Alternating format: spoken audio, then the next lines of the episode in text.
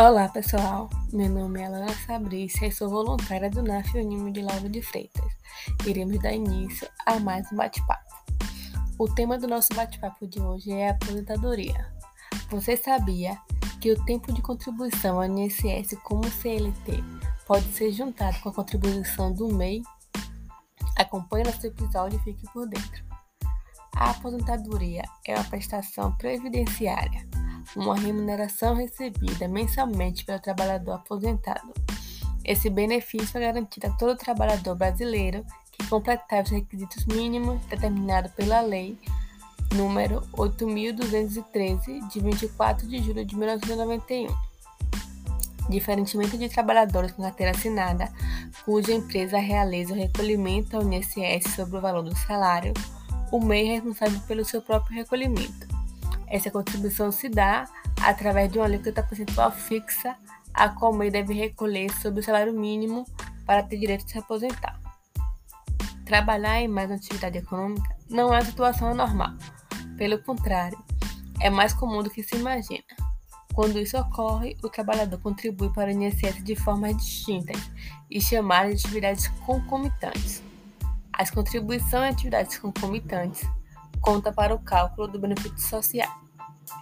Por isso, se por alguns anos o trabalhador exerceu atividade com carteira assinada e a partir de um momento resolveu ter o próprio negócio e aderiu à categoria do MEI, não há impedimento algum de somar suas contribuições.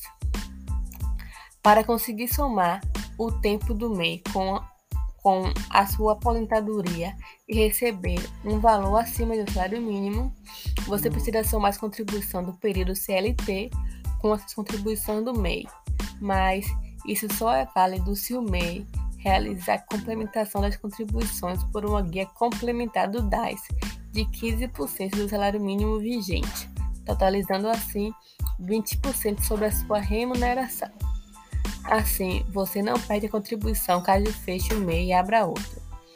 Tendo em vista que as suas contribuições como MEI serão somadas a seus outros períodos, como CLT, contribuição individual ou facultativa.